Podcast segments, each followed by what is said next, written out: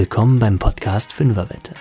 Ich wette, dass du mit diesem Selbstexperiment in sieben Tagen ein bisschen zufriedener sein wirst.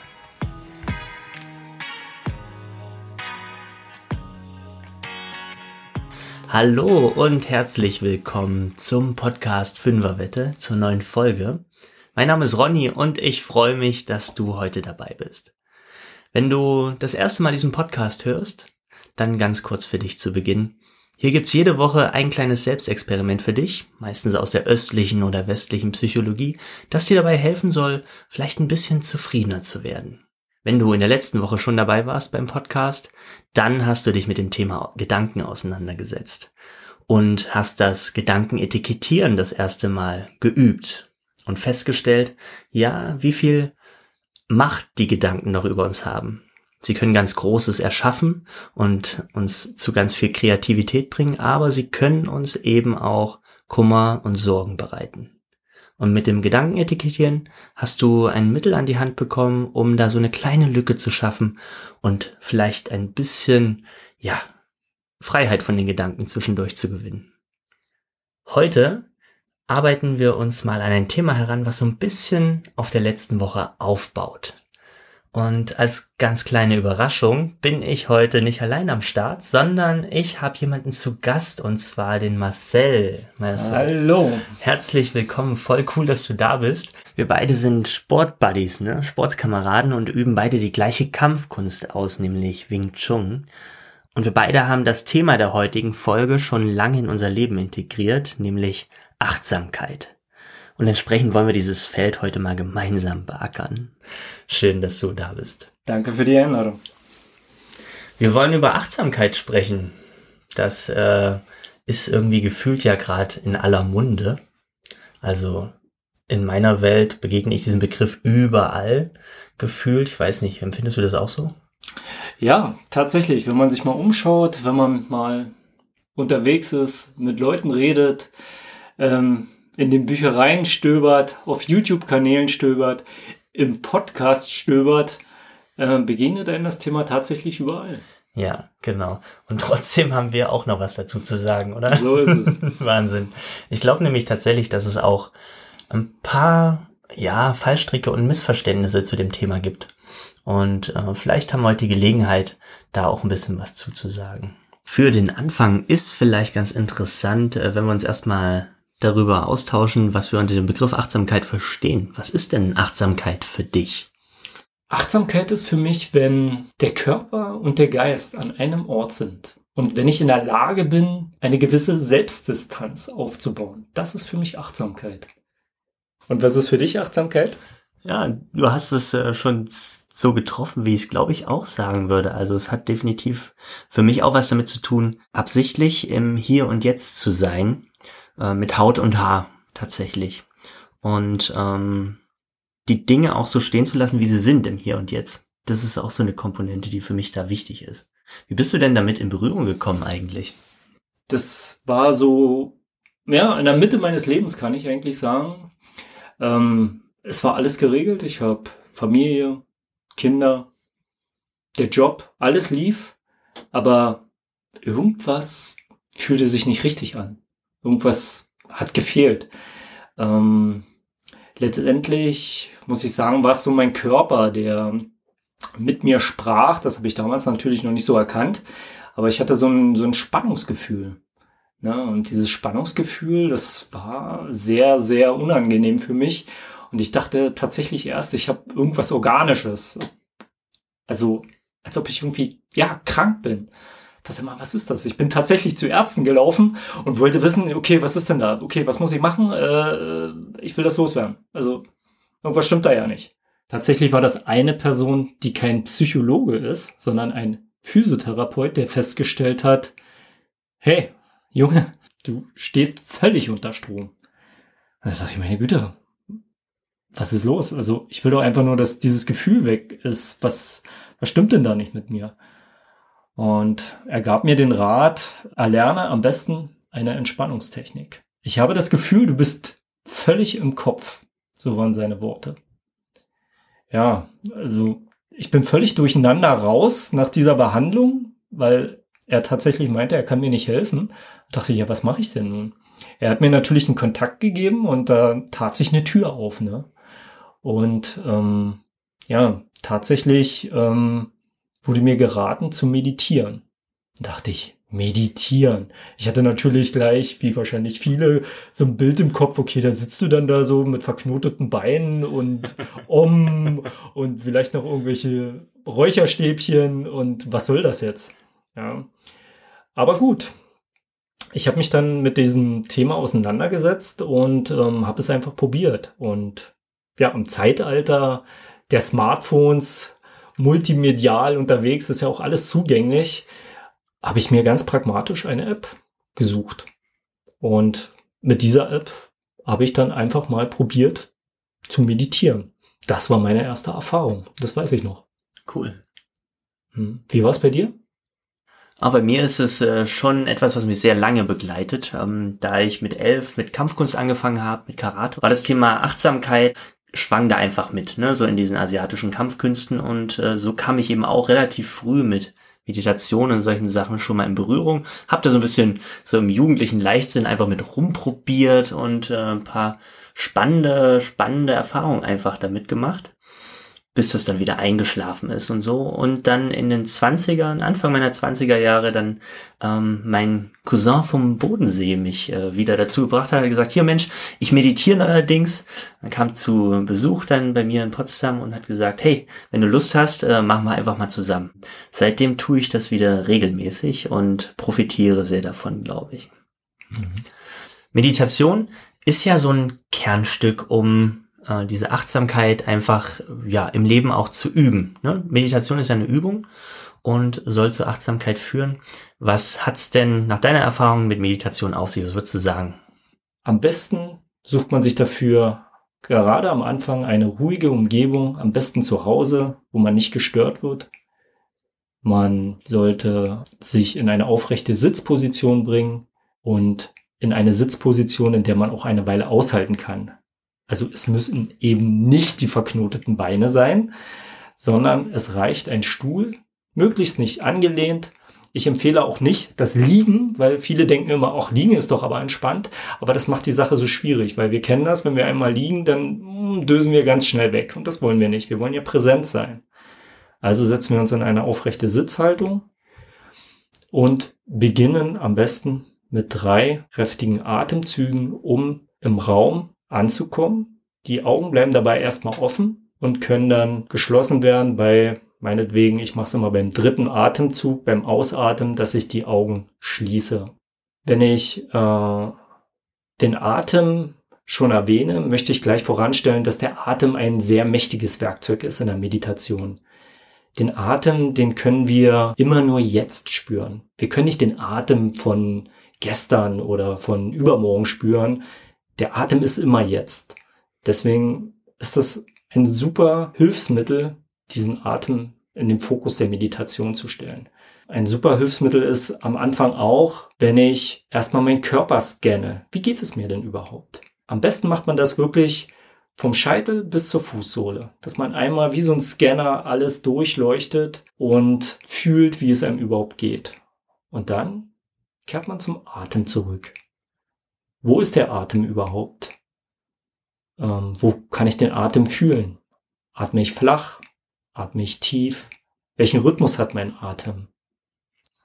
Ich würde sagen, lasst uns das gleich alle einmal für einen kurzen Moment ausprobieren. Praxis geht ja bekanntlich über das bloße Kennen hinaus und deswegen, egal wo du gerade bist, nimm einfach mal dir jetzt den nächsten Atemzug für dich und nimm ihn ganz bewusst wahr, wie er kommt, da ist, wie er wieder geht.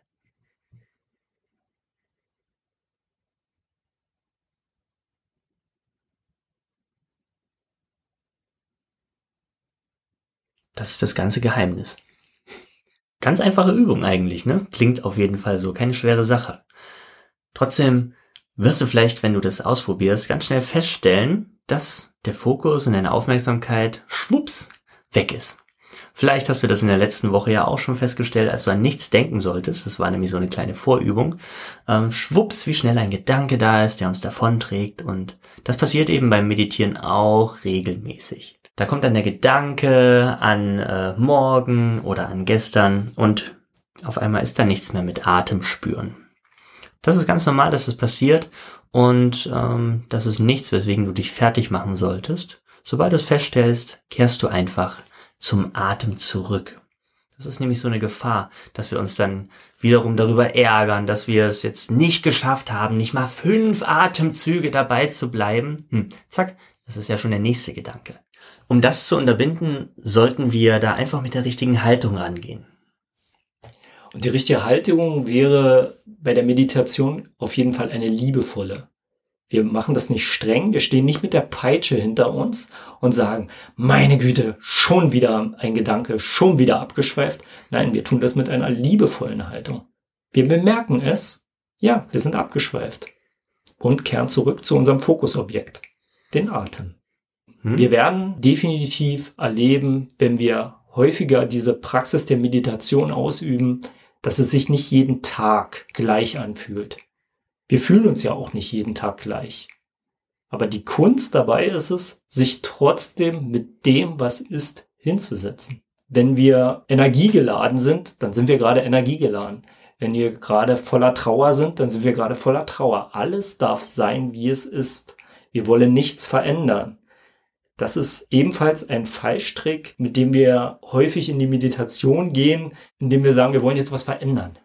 Aber ich muss mich doch entspannt fühlen. Wir wollen entspannen. Darum geht es nicht. Es geht um das Wahrnehmen. Die Entspannung ist etwas, was sich dann automatisch einstellt.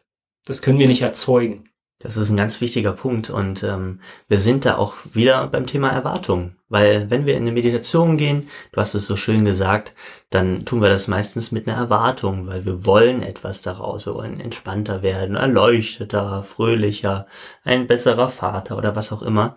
Ähm, aber wie du es sagst, es äh, geht dann nur darum, auch diese Erwartung wieder wahrzunehmen, zu erkennen und vielleicht auch diese Enttäuschung hinterher. Ach Mann, jetzt hat das aber heute nicht so gut geklappt. Ach Mensch, denn es hört ja eigentlich nicht auf mit dieser Achtsamkeit, wenn ich vom Meditationskissen oder von meinem Stuhl wieder aufstehe, oder? So ist es. Es ist ja nicht so, dass wir meditieren, so, und dann mache ich weiter wie zuvor. Nein. Meditation dient dazu, um uns eine, in eine Haltung zu bringen, um diese in unseren Alltag zu übertragen. Gibt es bei dir irgendwelche Situationen, wo du sagst, oh, das ist eine prima Einladung? Mhm. Ja, meistens die Sachen sogar, die ich total ungern mache. Also ich habe früher zum Beispiel total ungern abgewaschen. Ähm, mich regelrecht davor geekelt und so. Und ähm, irgendwann habe ich das einfach zu meinem Übungsobjekt gemacht und wasche jetzt achtsam ab. Und zwar, indem ich all die Bewegungen, die ich da mache, ein bisschen langsamer mache als normal. Dadurch, dass ich so aus meiner Normalgeschwindigkeit rauskomme, ich habe mich dafür entschieden, es ein bisschen langsamer zu machen, man kann es auch ein bisschen schneller machen, ähm, ist der Fokus dann viel mehr bei der Sache und ähm, auf einmal ist das gar nicht mehr so voller Abneigung und ja, nervig für mich, sondern ist tatsächlich ein Moment, um hier und jetzt zu sein und das Ganze irgendwie sogar fast zu genießen, muss ich sagen. Was wäre jetzt, nehmen wir mal das Beispiel vom Abwaschen, dein Fokusobjekt dabei? Hm? Da ist es ganz viel Haptisches, was ich spüre. Ja? Also ich spüre den Teller, ich spüre das Abwaschwasser und die Wärme von dem Wasser. Ich spüre aber auch irgendwie, dass sich das flüssig anfühlt und das Gewicht vom Teller und mit der anderen Hand den Lappen, wie ich da drüber gehe. Also da ist ganz viel haptisch zum Beispiel. Aber es gibt im Alltag natürlich ganz viele Gelegenheiten, einfach mal kurz achtsam zu sein. Zum Beispiel, bevor ich ins Auto einsteige, einfach zum Beispiel da auch nochmal einen bewussten Atemzug zu nehmen. Oder aber mir zu sagen, immer wenn ich durch eine bestimmte Tür gehe, das auch bewusst zu tun, die Türklinke bewusst zu drücken. Ich finde, man sollte sich am Anfang nicht überladen mit sowas. Und dann ärgert man sich am Ende nur, wenn man es doch wieder am Ende des Tages nicht geschafft hat. Aber wenn man sich so ein, zwei Handlungen im Tag raussucht, wo man sagt, die versuche ich jetzt mal achtsam zu machen, ist man, glaube ich, schon viel, viel weiter als vorher. Das denke ich auch. Dass äh, es nicht sinnvoll ist, zu versuchen, am Anfang die Messlatte so hoch zu setzen und zu sagen, ich versuche jetzt den ganzen Tag achtsam zu sein, dass man sich eher auf eine kleine Sache beschränkt, auf eine Tätigkeit, wie das Abwaschen zum Beispiel. Ich finde, eine gute Einladung zum Beispiel ist am Anfang das Warten. Mhm. Wenn ich irgendwie warte. Seien wir mal ehrlich, wir warten häufig. Und was machen wir? Wir suchen Ablenkung. Und das ist so dieses Paradoxe, was ich immer wieder erlebe, häufig von Umstehenden, die damit keine Berührung haben mit Meditation, die Meditation immer als Flucht aus der Wirklichkeit verstehen. Mhm. Aber wenn wir ehrlich sind, ist doch die alltägliche Ablenkung die Flucht. Und deshalb finde ich, warten, wir müssen nicht das Handy zücken. Wir können sagen, ah, danke, ich genieße jetzt mal den Moment. Wie stehe ich denn jetzt gerade hier? Also ich habe zum Beispiel auf meinem Weg zur Arbeit äh, wunderbare Möglichkeiten zu praktizieren, weil da sind Ampeln und sogar eine Schranke. Und wenn die Schranke zu ist, kann ich in die Haltung kommen, oh verdammt, oder kann sagen, oh schön, wie stehe ich denn jetzt gerade hier? Wie fühlen sich meine Füße an? Was macht mein Atem? Bin ich fertig vom Fahrradfahren? wie fühle ich mich gerade? Ja, spür mal den Wind, ins Fühlen kommen. Ja, ähm, wichtig ist zu erwähnen, glaube ich, bei diesen ganzen Übungen, worum geht es? Worum geht es dabei? Es geht darum, aus dem Kopf zu kommen. Darum geht es. Mehr zu fühlen, weniger zu denken. Man wird eine Entschleunigung feststellen. Gerade wenn wir es bewusst praktizieren, auf dem Kissen oder auf dem Stuhl in der Meditation. Man wird merken, wow, da ist eine ganze Menge los in meinem Kopf. Das wird einem am Anfang erschrecken. Aber man wird zusehend merken, dass sich dieser Gedankenstrom verlangsamt. Und die Praxis bringt es dann. Es wird Tage geben, da wird es furchtbar sein. Da wird, da wird man merken, meine Güte, das ist aber heute komisch. Dann wird es wieder Tage geben, das ist mega entspannt. Es ist alles ruhig, es ist alles klar. Ja, es ist nicht immer gleich. Ja, ganz, ganz wichtige Erkenntnis, glaube ich. Und sich dann auch nicht so unter Druck zu setzen oder es gleich wieder abzubrechen, sondern, ne, genau. Es ist, glaube ich, so, es ist auch ein Muskel, ähm, der so eine gewisse Routine braucht und so ein Training. Und es gibt gute Trainingstage und schlechte Trainingstage. Ich fand das Ampelbeispiel ganz schön und das ist Schrankenbeispiel. Und ich glaube, ähm, du bist ja jetzt schon geübt und ich glaube, du kannst sogar ganz gut dann das Gefühl dieser Genervtheit oder so wahrnehmen, oder? Richtig. Man achtet auch darauf, ähm, welches Gefühl ist gerade vorherrschend. Mhm. Ja. Man kann es vielleicht auch benennen.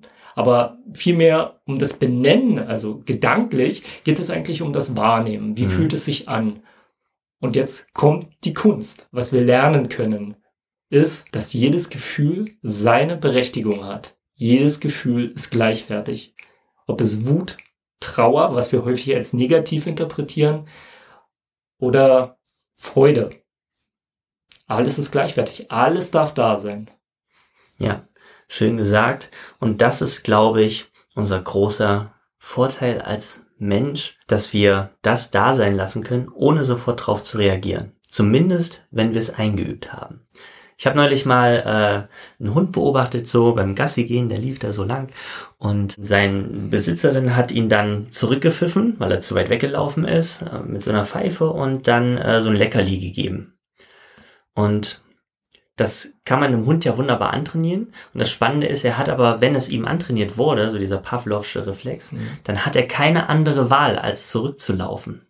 Er kann nicht anders.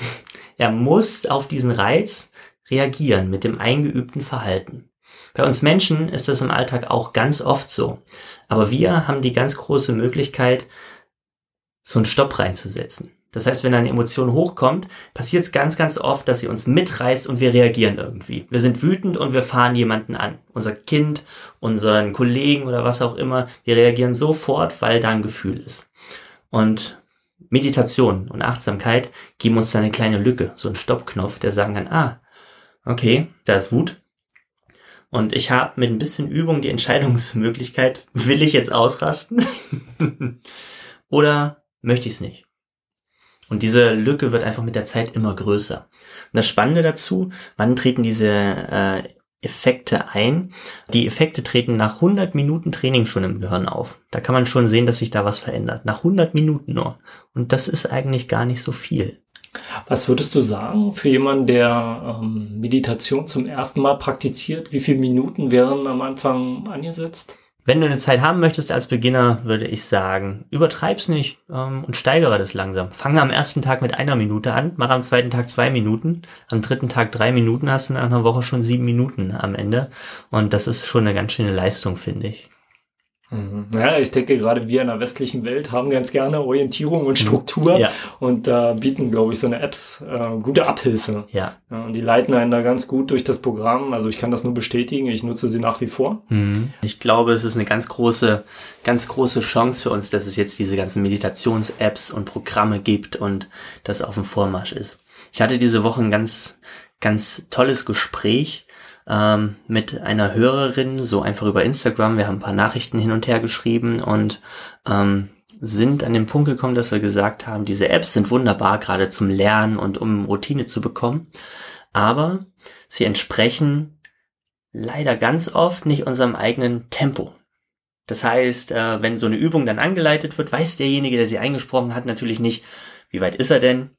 Ähm, wie lange atmet der, ne? wie groß, wie klein ist seine Lunge, wie viel Lungenvolumen und so. Das weiß der alles nicht. Und das heißt, der muss irgendwie so einen Mittelwert finden. Aber es kann sein, dass du viel länger brauchst, um in deinen Körper reinzuspüren. Dass du viel länger brauchst, um wahrzunehmen, was ist denn da für ein Gefühl. Mhm. Und deswegen ähm, würde ich fast dazu tendieren, ab einem gewissen Punkt zu sagen, versuch's ruhig auch mal frei. Wenn du so ein bisschen Routine gewonnen hast und ähm, ein bisschen Sicherheit hast, äh, löst dich mal davon und finde dein Meditationstempo und deinen Rhythmus. Denn ähm, es kommt ja hier immer wieder zum Tragen. Ich glaube wirklich auch, dass du auch in der Meditation dein Experte für dein Leben bist und für dein Tempo, was du da an den Tag legst. Ich habe die Erfahrung gemacht, äh, wenn wir gerade so über Routinen sprechen, dass es hilfreich ist, eine Meditation einzubauen, immer zur gleichen Tageszeit. Mhm, das ja. ist wie so eine Verabredung mhm. mit sich selbst. Ja. Schön. Ja, das finde ich halt immer äh, total schön. Also das ist immer ganz witzig. Ich mache das zum Beispiel auf Arbeit mhm. auch. ja, und die Leute wissen schon, wenn da so ein, so ein Schildchen an der Tür hängt, ah, der Marci, ja. der hat eine Verabredung mit sich selbst. ja, und die wissen auch, okay, nicht stören. Ja. Ja. Sehr gut. Genau. Die Zeit sollte man sich einfach nehmen. Also das sollte man sich wert sein. Ja. Das denke ich ist ganz wichtig. Wie war das am Anfang? War das eine sehr große Umgewöhnung für deine Kollegen? Ja, das sorgte erstmal für Klärungsbedarf, gerade bei meiner Chefin. ja, die dann doch mal so reingeplatzt kam und dann hast du denn dieses Schild gar nicht gesehen, was dann an der Türklinke hing. Nee, das habe ich gar nicht wahrgenommen. Na, wo warst du denn mit deinen Gedanken? Na, ich war, ja, wo war ich denn? Na, ich wollte dir das und das sagen und ja, also nicht achtsam die Tür geöffnet, würde ich sagen.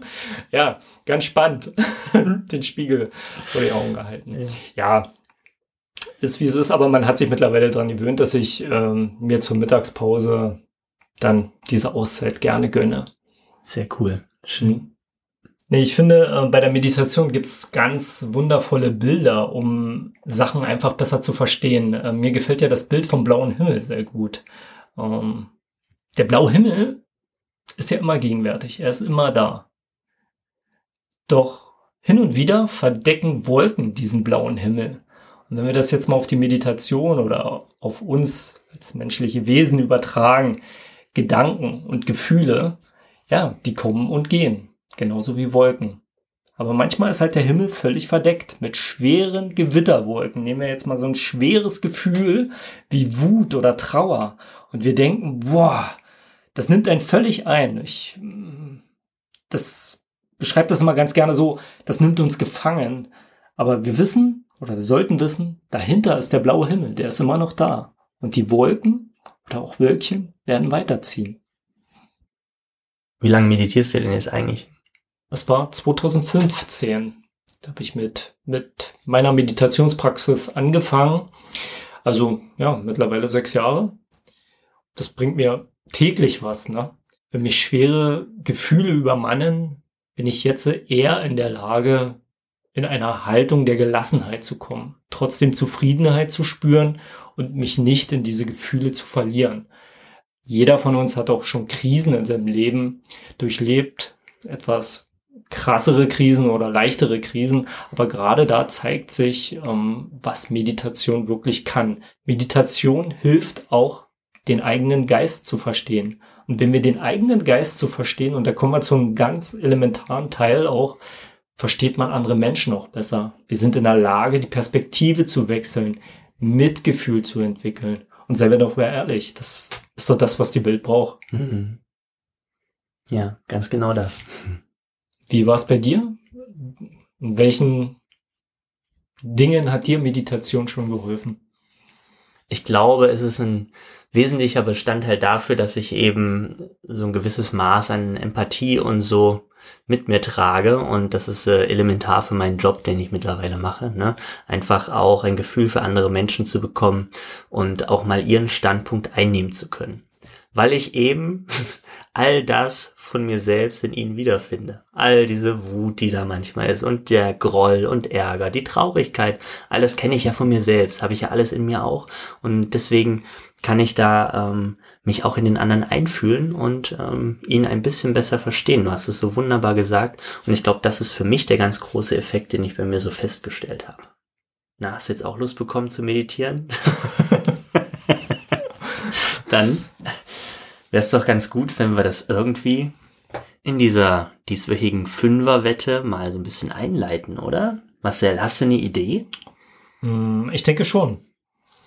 Ich wette, mit euch, dass ihr es schafft, in eurem Alltag am Tag wenigstens dreimal zu erkennen, dass ihr mit eurem Geist abgeschweift seid, dass ihr mit euren Gedanken woanders wart als bei dem, was ihr gerade tut, wo ihr gerade seid oder was euch umgibt.